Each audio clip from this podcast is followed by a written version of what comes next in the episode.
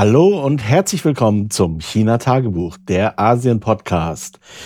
Ja, es ist Freitag, es ist nicht mehr so warm, draußen ist es bewölkt, es ist eigentlich wunderbares Wetter. Ich glaube, wir haben 27 oder 28 Grad, wird heute noch ein bisschen wärmer. Es ist nämlich noch sehr früh, irgendwas um 8 Uhr oder so. Ich habe eben nicht auf die Uhr geguckt. Ich hatte angekündigt, dass diese Folge ein bisschen später kommt.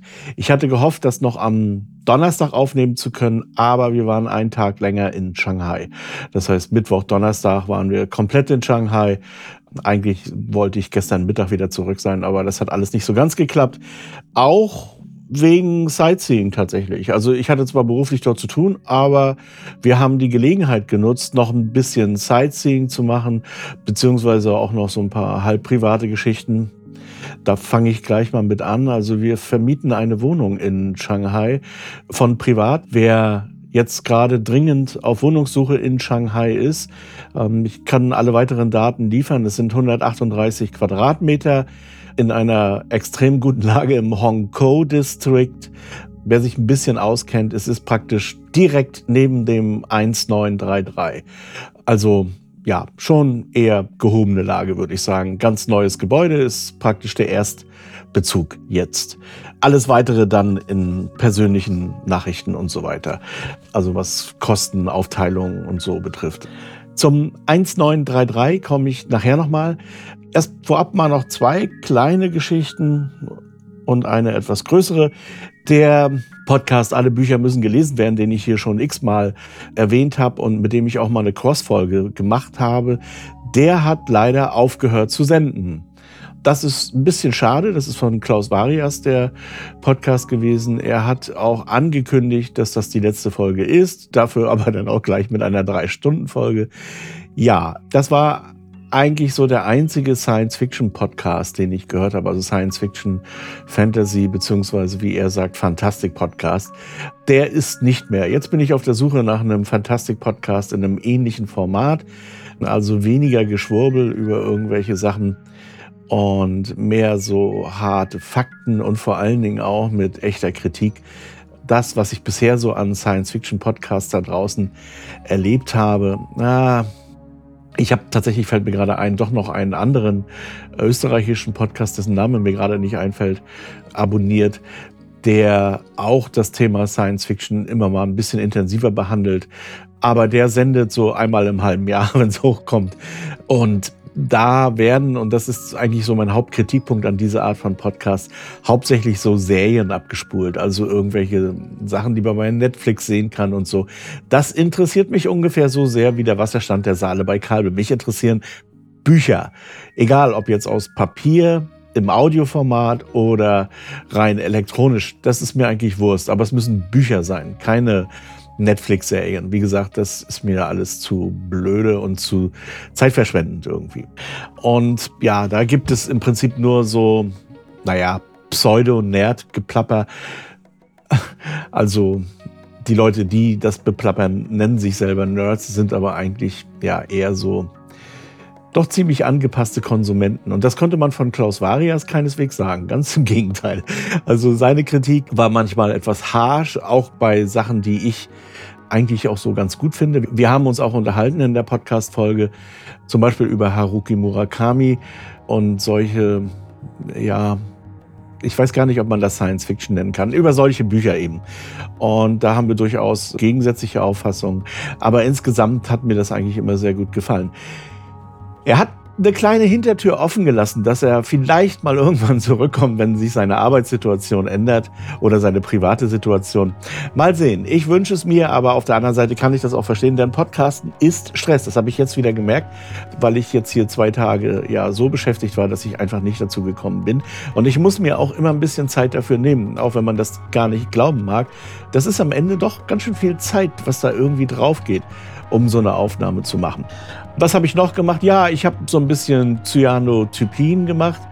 Das war auch so eine Sache, um mal wieder ein bisschen runterzukommen.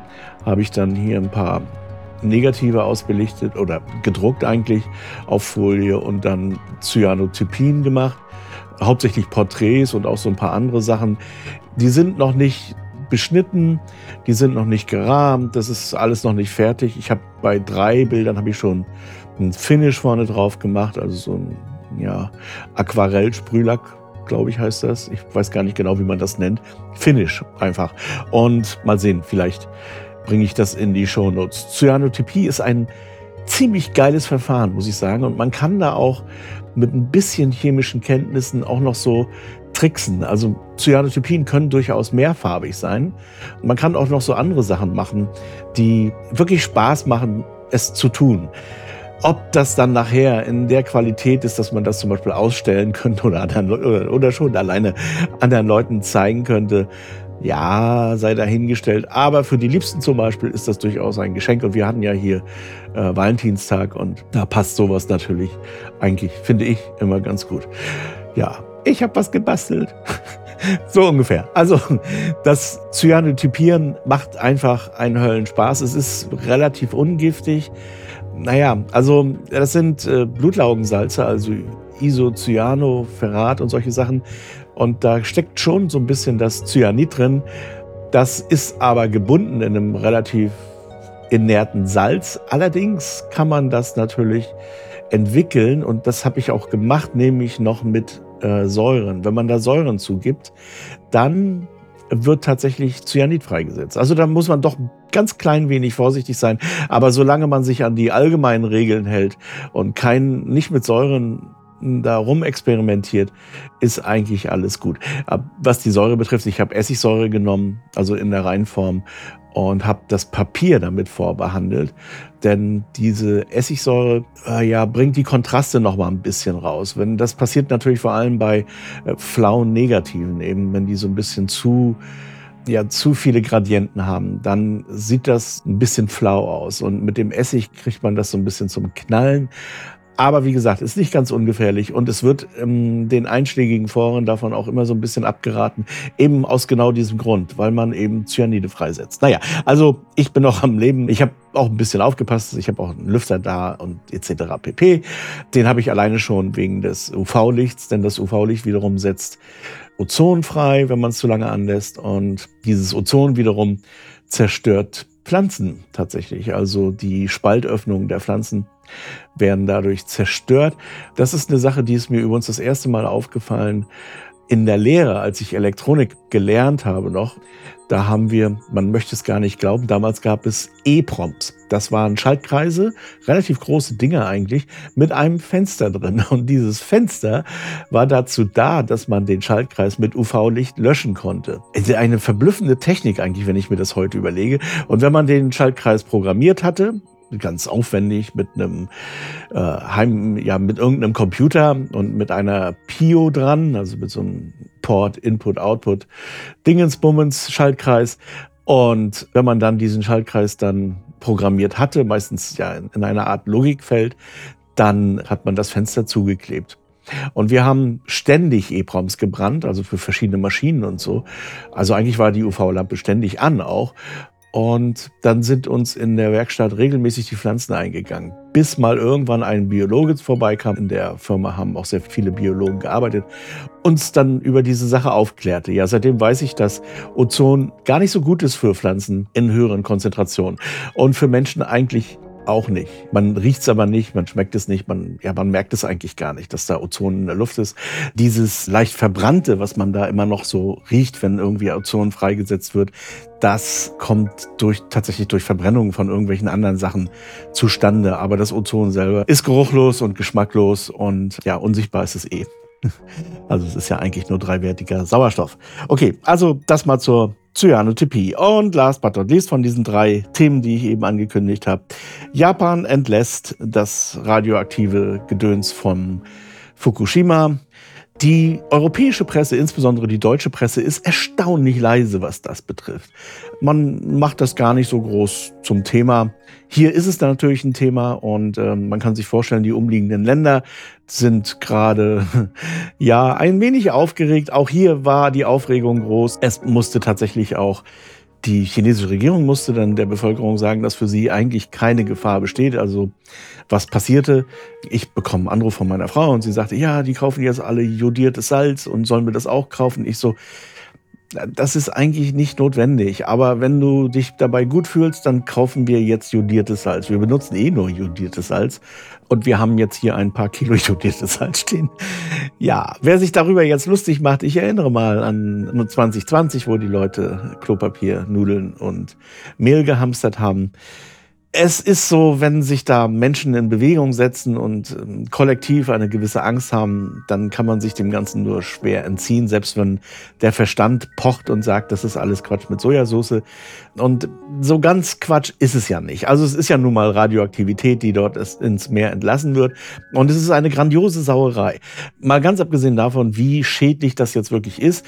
Denn das weiß man eigentlich nicht so ganz genau. Die Halbwertszeit dieser einzelnen Isotope ist auch nicht so wahnsinnig lang. Und da könnte man sich dann natürlich sagen, naja, dann lagert das doch so lange. Geht aber nicht, weil ja immer wieder neu nachgeschoben wird. Und das ist der erste Punkt, nämlich dieses Entlassen ins Meer wird jetzt über zehn Jahre gehen. Und ich kann mir nicht vorstellen, dass eine ein solcher, ja dann am Ende doch signifikanter Anstieg der Radioaktivität in diesem Bereich so völlig schadlos an der Fauna und Flora vorübergeht und am Ende dann natürlich auch an den Menschen vorübergeht. Interessanterweise sind aktuell gerade so ein paar Artikel im Umlauf, ich weiß gar nicht, Merkur oder sowas, dass in Bayern eigentlich immer noch keine Pilze gegessen werden können. Das heißt, da macht man sich Sorgen, dass die Pilze aus der Zeit der oberirdischen Atomversuche immer noch verseucht sind und Tschernobyl hat da natürlich noch mal einen draufgegeben. Also es wird einfach davon abgeraten, in Bayern Pfifferlinge zu sammeln. Okay. Aber das, was hier in Asien passiert, ist ja nun doch einen ganzen Tucken schärfer, ist schon ein bisschen vergleichbar mit den oberirdischen Atomversuchen. Und da stellt sich dann irgendeine Frau im Deutschlandfunk hin und sagt, die Asiaten sollen sich mal nicht so haben, ist ja alles nicht so schlimm, bliblablub. Ich stelle mir vor, Polen würde jetzt sagen, ja, wir entlassen jetzt unsere radioaktiven Abwässer, ganz dünn nur, über die nächsten zehn Jahre in die Ostsee.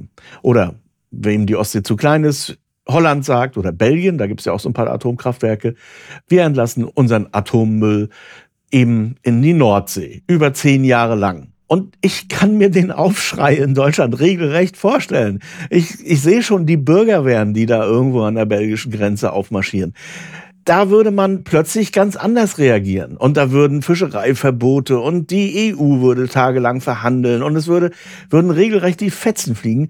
Wenn das in Asien ist, dann sagt man von Deutschland aus, ihr habt euch nicht so. Und das ist auch ein kolonialer Habitus der da greift. Und ich merke das auch in Diskussionen mit allen Leuten, die nicht in Asien wohnen, dass das ja alles nicht so schlimm ist.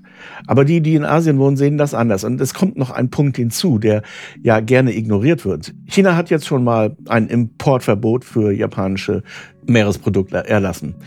Meine persönliche Interpretation ist auch, das ist so ein bisschen vorauseilender Gehorsam, weil die Bevölkerung würde das nämlich fordern. Und so hat man dann im Prinzip ja, Punkte gesammelt und hat es dann mal vorab schon verboten. Also man hätte ja auch sagen können, okay, wir gucken uns mal die Meeresprodukte an, checken, wie viel Cäsium da tatsächlich drin ist und so weiter. Hat man nicht gemacht. Man hat einfach gesagt, okay, Importverbot für japanische Meeresprodukte. Das betrifft aber natürlich auch die Filipinos, die Taiwanesen, alle anderen, auch die Koreaner, die jetzt hier in diesen Gewässern fischen, müssen damit rechnen, dass ihre Produkte nicht mehr abgenommen werden. Oder nee, müssen eigentlich nicht damit rechnen. Ihre Produkte werden nicht mehr abgenommen. Und dabei geht es nicht nur um, weil ich weiß, kenne jetzt schon wieder die Kritik, ja, Fisch und so. Naja, es geht zum überwiegenden Teil eigentlich auch um Seaweed, also um Seetang und solche Sachen, die ja gerade für die koreanische und naja, eigentlich alle Küstenländer hier Ernährung essentiell ist. Ähm, also es gibt so viele insbesondere in Japan natürlich Gerichte, die ohne Seaweed gar nicht auskommen. Ich, allein die Miso-Suppe ist schon Seaweed drin, eigentlich überall, glaube ich. Also das sind Pflanzen, die natürlich insbesondere sehr jodhaltig sind, als sehr gesund gelten und die werden jetzt aufgeladen mit einem Cäsiumisotop. Ich wage zu bezweifeln, dass das so gesund ist. Ja, es gibt sehr viele Wissenschaftler, die sagen, das ist alles kein Problem. Es gibt auch ein paar Wissenschaftler, interessanterweise auch aus Japan, die sagen, das ist sehr wohl ein Problem, weil es sich nämlich über die Zeit anreichert. Und Halbwertszeit hin oder her, das Ganze wird in den nächsten Jahren ein Problem werden, sagen die. Es gab dazu auch Demonstrationen in Japan und viele Japaner ärgern sich tierisch über die Regierung, aber ja, kann man im Prinzip nichts machen. Japan ist, was seine Regierung betrifft, eh noch so ein bisschen in dem Modus Kaiserreich. Man möchte da keine Veränderung und man wählt dann lieber etwas, was einem nichts Gutes tut, schon seit Jahren nicht mehr Gutes tut, weil man Veränderungen fürchtet. Die japanische Bevölkerung ist nun mal auch sehr alt, was im Übrigen dann wiederum auch zu Problemen führt mit der jungen Generation, die sowas von die Schnauze voll hat oder sich resigniert zurückzieht. Beziehungsweise die dritte Variante, noch nationalistischer als die Liberaldemokraten auftreten und den alten japanischen Faschismus heraufbeschwören. Also das Ganze hat auch sozialen Sprengstoff. Alles das hat diese Frau in diesem Deutschlandfunk-Interview, was ich nicht verlinken werde, gar nicht gesehen. Die hat sich da auf so einen wissenschaftlichen Pegel eingestimmt und hat das Ganze drumherum nicht begriffen, glaube ich. Sie hat es gar nicht verstanden. Und ja, es ist natürlich auch, wie gesagt, diese koloniale Attitüde, die mir immer stärker eigentlich so ins Gesicht schlägt in letzter Zeit. Ich bekomme ja immer mal wieder Anfragen von Leuten, die sagen, hier ist das, stimmt das, was da steht? Oder stimmt das, was der oder die gesagt hat? Und da gibt es so einen Deutschen, der nennt sich selber Influencer. Naja, und der macht hin und wieder mal was zu China. Ich glaube, er hat irgendwie äh, was gegen China. Da hat er einmal eine Sendung gemacht über Xi Jinping und so weiter und so fort. Das übliche Zeug, also ohne eigene Quellen, einfach so aus von Bloomberg, Spiegel, Kapital etc. zusammengeklickt und hat sich dann ja über China verbreitert, ohne auch nur den Hauch einer Ahnung zu haben. Und was dabei herauskam, ist im Prinzip ja das übliche Zeug ohne irgendwelchen Hintergrund, ohne Wert. Und die Leute, seine Anhänger, die glauben das natürlich. Die rauchen das auf Lunge. Genauso wie sie zum Beispiel eben diesen Deutschlandfunk-Beitrag auf Lunge rauchen. Ohne sich eigentlich mal weiterführende Gedanken zu machen. Das heißt, sie nehmen irgendwelche recycelten, ja, ich weiß gar nicht, wie ich das nennen soll. Also das sind, das hat mit Journalismus eigentlich überhaupt nichts zu tun.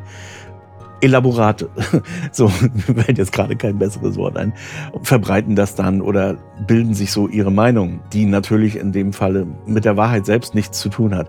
Und dann hat er noch einen zweiten Artikel gemacht, so ein zweites Video über sogenannte Influencer in China. Und da ist ihm ein grandioser Fehler unterlaufen. Er hält diese Leute, die er dort kolportiert, für Influencer.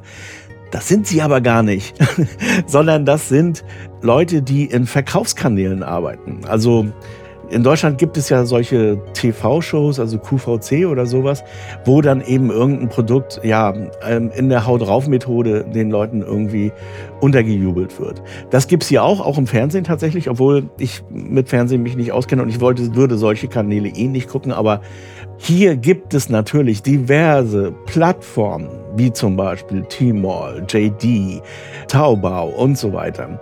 Und die funktionieren genau über solche Videos. Da werden ständig irgendwelche Videos eingespielt. Vielleicht werde ich das mal in die Shownotes bringen. Das wäre gar nicht so kompliziert, glaube ich. Ich könnte das aufzeichnen mit dem Handy, wo dann eben diese Produkte angepriesen werden. Er verwechselt diese Produkt Videos, die wirklich massenhaft erzeugt werden, weil die Leute kriegen ganz gut Provisionen dafür, mit Influencern, mit dem, was er auf YouTube macht. Das hat miteinander überhaupt nichts zu tun. Das ist eine Form des Verkaufs, den es in Deutschland in dieser Form so gar nicht gibt. Und weil er eben keine Ahnung hat, weil er sich nicht wirklich mit den Quellen auseinandersetzt, mit den Originalquellen, ja, kommt er natürlich zu diesem Fehlschuss, sondern er hat das irgendwo mal gelesen, hat sich gedacht, okay, damit kriege ich ganz viele Zuhörer und abgesehen davon ist es etwas sehr Negatives, was ich darstellen kann und negativ verkauft sich immer besser, das weiß ich, weil ich im Marketing arbeite, als Positives. So. Und mit dem Kappes kommt er jetzt um die Ecke und generiert Tausende von Zuhörern, Zuschauern. Nur es ist von vorn bis hinten Quatsch, der schon die Prämisse war falsch der Witz an der Geschichte ist, dass er selber Werbung für Unterwäsche und Männerrasierzeugs macht. Ah ja, also okay, also an der Stelle war ich dann sowieso raus, muss ich ehrlich sagen. Das ist mir dann auch irgendwie zu blöde.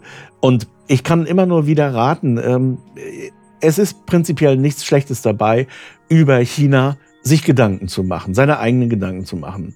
Was aber häufig dabei rumkommt, ist, dass man belehrt und eben auch in solchen Videos, dass man sagt, wie die Chinesen, äh, entweder explizit oder eher implizit, dass man sagt, wie die Chinesen etwas zu machen haben oder wie sie etwas nicht zu machen haben, ohne irgendwie zu wissen, was wirklich Phase ist. Das braucht kein Mensch. Man kann durchaus seine Meinung zu bestimmten Sachen haben, aber die muss dann eben auch fundiert sein. Das heißt, Originalquellen sind unerlässlich.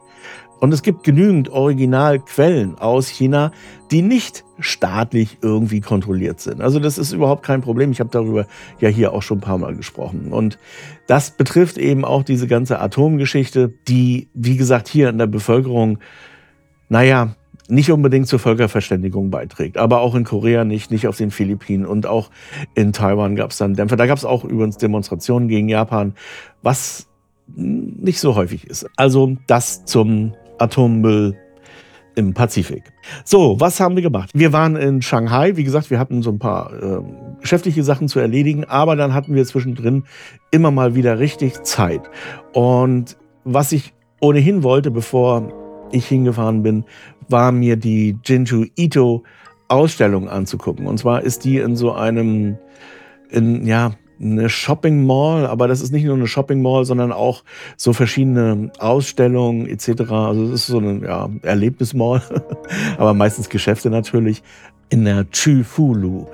Das ist ganz in der Nähe des Suzhou Creeks und leicht zu erreichen eigentlich.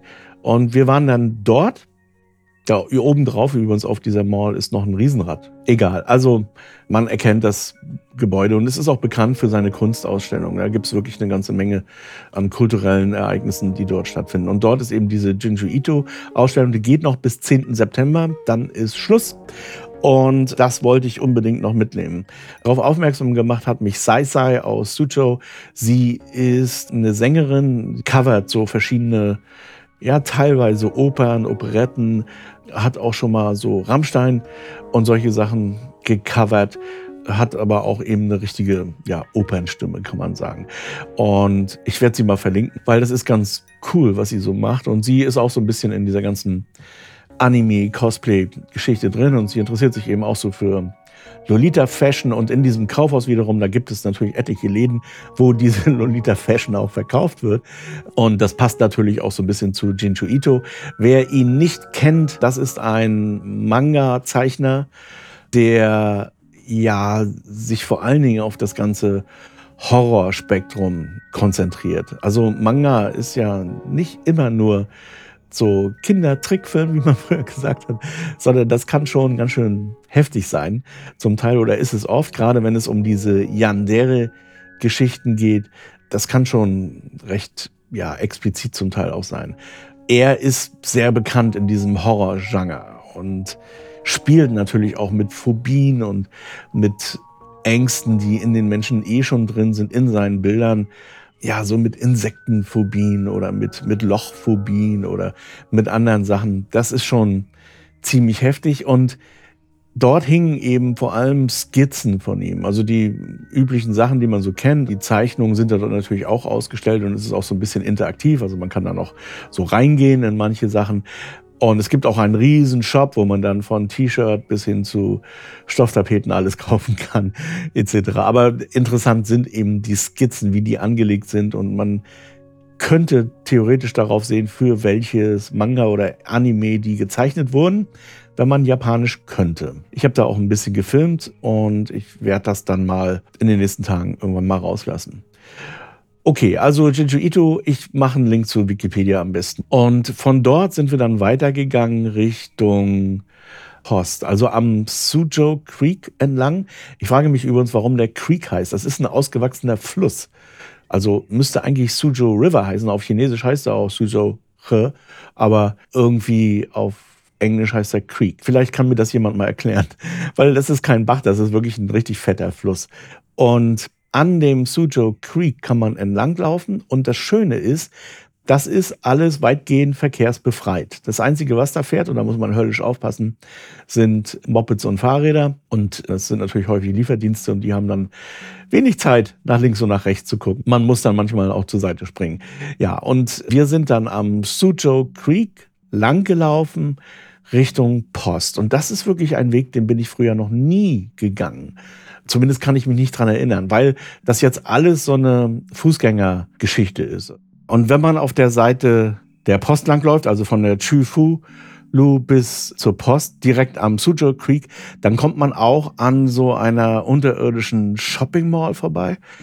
Es ist auch wiederum nicht einfach nur eine Shopping Mall. Da sind natürlich sehr viele Geschäfte, aber auch sehr viele Galerien, Ausstellungen. Naja, eben so eine Mall eigentlich. Also nicht nur eine reine, nicht ein reiner Department Store, sondern ein bisschen mehr. Aber das Coole ist, das sind es ist komplett unterirdisch über mehrere Stockwerke und hin und wieder reißt dann mal oben so eine Blase auf, äh, wo man von oben reingucken kann in, diese, in dieses Gebilde. Das ist ziemlich lang, das Ganze. Ich weiß nicht, wie das heißt. Ich muss nachher mal nachgucken in der Map. Das ist auch relativ neu, denke ich. Das Gute ist eben tatsächlich auch, dass es keine Autos gibt. Und dann, ja, so kurz vor der Post ist dann noch die Chamber of Commerce, also dieses alte Tor Building und eben auf beiden Seiten des Suzhou Creeks sind dann ja sehr viele historische Gebäude. Die haben auch meistens eine Plakette, alte Lagerhäuser, Speicher und so. Und die sind zum Teil wieder hm, ja, aufgemotzt worden, zum Teil noch leerstehend. Also das dauert wohl noch einen Augenblick, bis die bezogen werden. Ich denke mal, das ist alles auch ein bisschen verzögert durch die Pandemie. Aber da entwickelt sich tatsächlich was. Das ist wirklich ziemlich cool bis zur Post, wie gesagt, also von Chufu Street bis zur Post, weiß ich nicht, ob ich da schon mal lang gegangen bin. Ab der Post natürlich schon oft. Also die Post ist ja ein sehr ikonisches Gebäude, kennt auch jeder, der mal irgendwie am Bund war, die sieht man ja dann auch. Und die Brücke hinter der Post, also zwischen Post und ähm, Garden Bridge, ist ja auch ja, so ein Spot für Hochzeitsfotografien und so. Also als wir da waren, waren gerade aktuell vier Paare auf der Brücke, die sich da mit ganzen Fotografen-Equipe irgendwie ablichten lassen haben. Gut, aber auf der anderen Seite, es sind wirklich schöne Fotos, wenn man gerade so die Garden Bridge im Hintergrund hat und dann eben Pudong. Das ist so eine etwas andere Perspektive als das, was die meisten Touristen bekommen, wenn sie eben am Bund sind und dann vom Bund rüber fotografieren nach Pudong ja, diese Fotos sind schon ein bisschen inflationär irgendwie. Die Fotos mit der Garden Bridge im Vordergrund auch, aber nicht ganz so häufig. Abgesehen davon, dass ich ja auch dieses Broadway Mansion, also das Hotel auf der linken Seite direkt hinter der Garden Bridge, ja sehr faszinierend finde. Ähm, da ist dann noch das Astor House Hotel, das soll jetzt irgendwie ein Börsenmuseum sein oder sowas.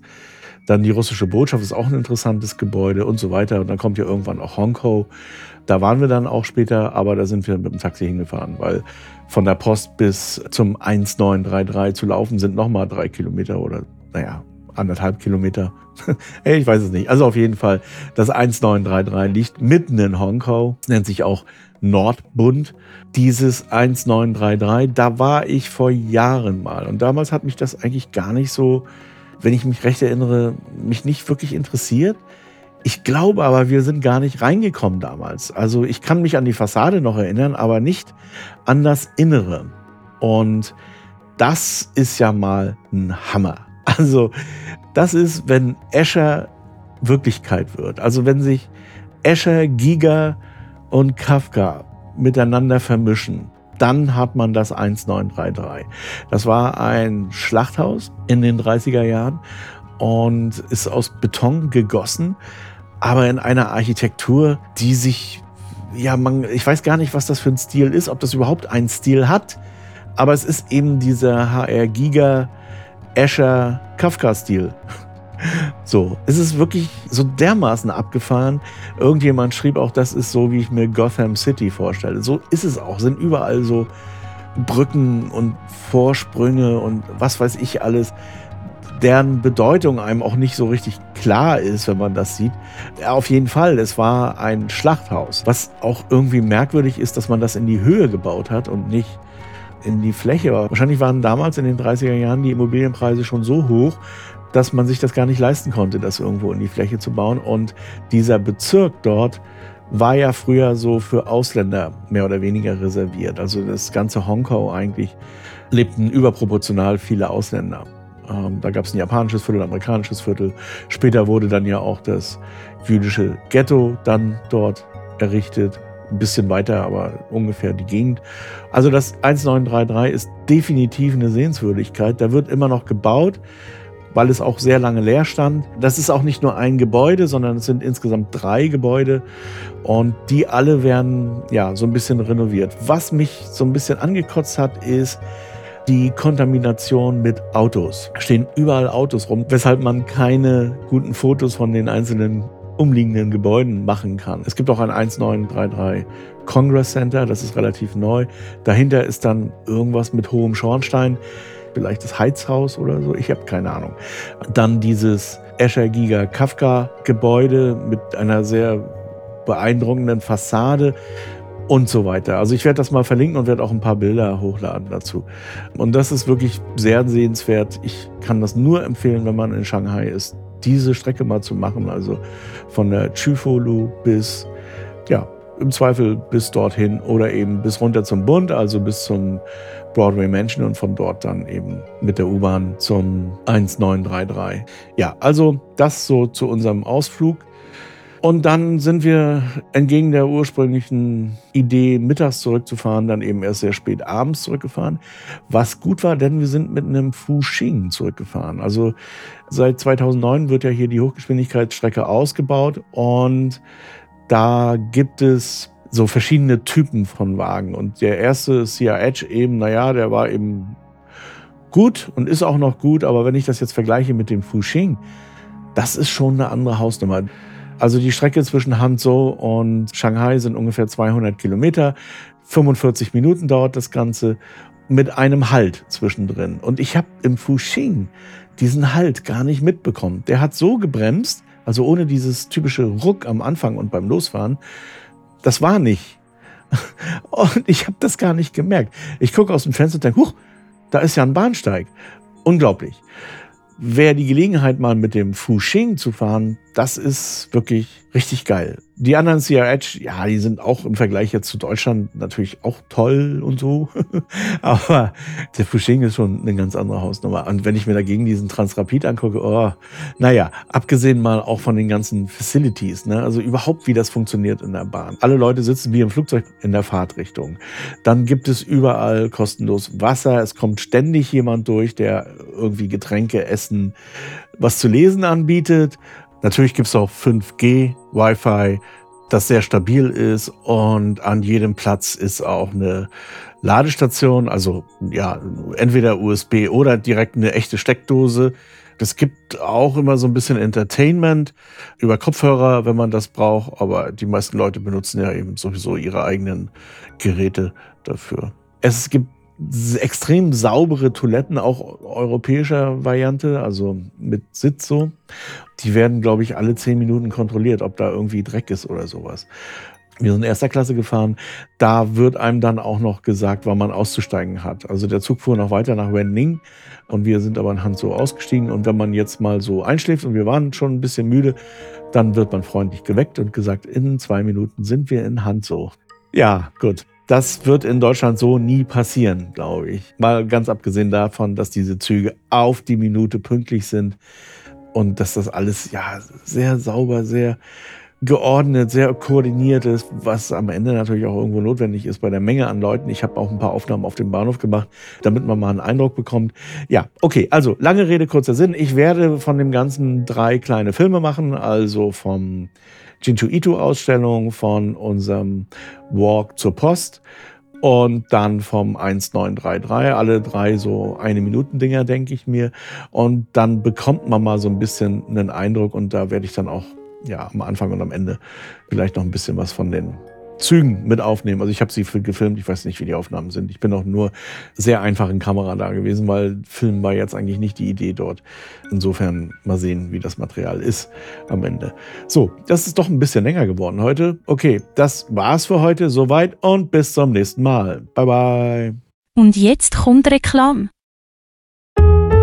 HC Andersen Zu reisen ist zu leben. Mit Solarenergie von EcoWorthy. Ob Vanlife, Tiny House oder Camping. EcoWorthy, dein Partner für Solarenergie. eco-worthy.com